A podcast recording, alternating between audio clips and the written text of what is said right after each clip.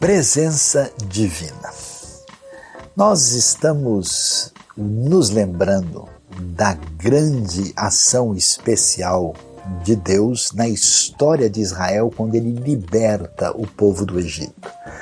Isso nos leva a comemorar o Pessah, essa libertação, a famosa Páscoa judaica que Jesus comemorou com os seus discípulos e que vai se tornar a matriz, a referência daquilo que vai se definir na nova aliança com o símbolo né, do corpo e do sangue de Cristo Jesus que temos na ministração da ceia do Senhor.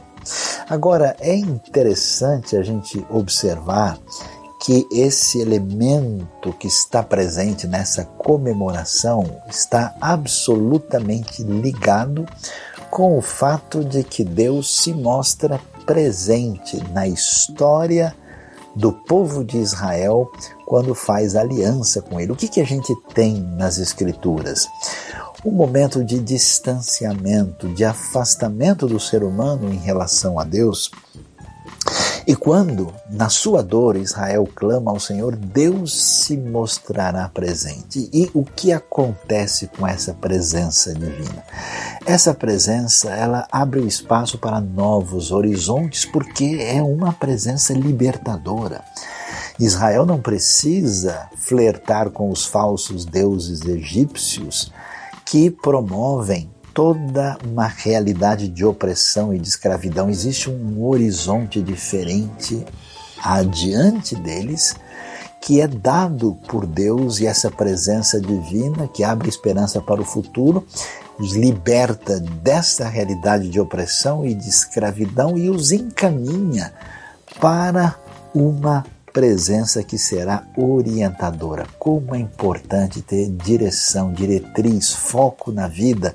E o povo tem, Deus os leva pelo deserto num caminho de dependência e aprendizado com esse Deus que não só está presente, libertando e direcionando, mas resolve habitar com eles, fazendo-se presente no tabernáculo símbolo da presença do Senhor com eles. Isso é tão fascinante, tão extraordinário, que essa presença divina não só nos liberta, nos direciona, mas ela estabelece um novo patamar de caminhada.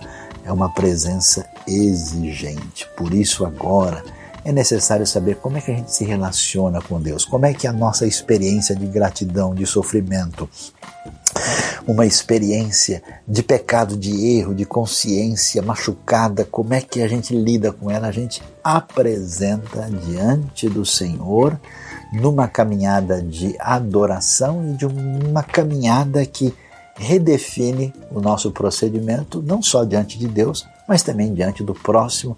Essa presença exigente não nos dá um futuro e esperança somente de sair da libertação para usufruir da realidade diante de nós, da esperada terra prometida.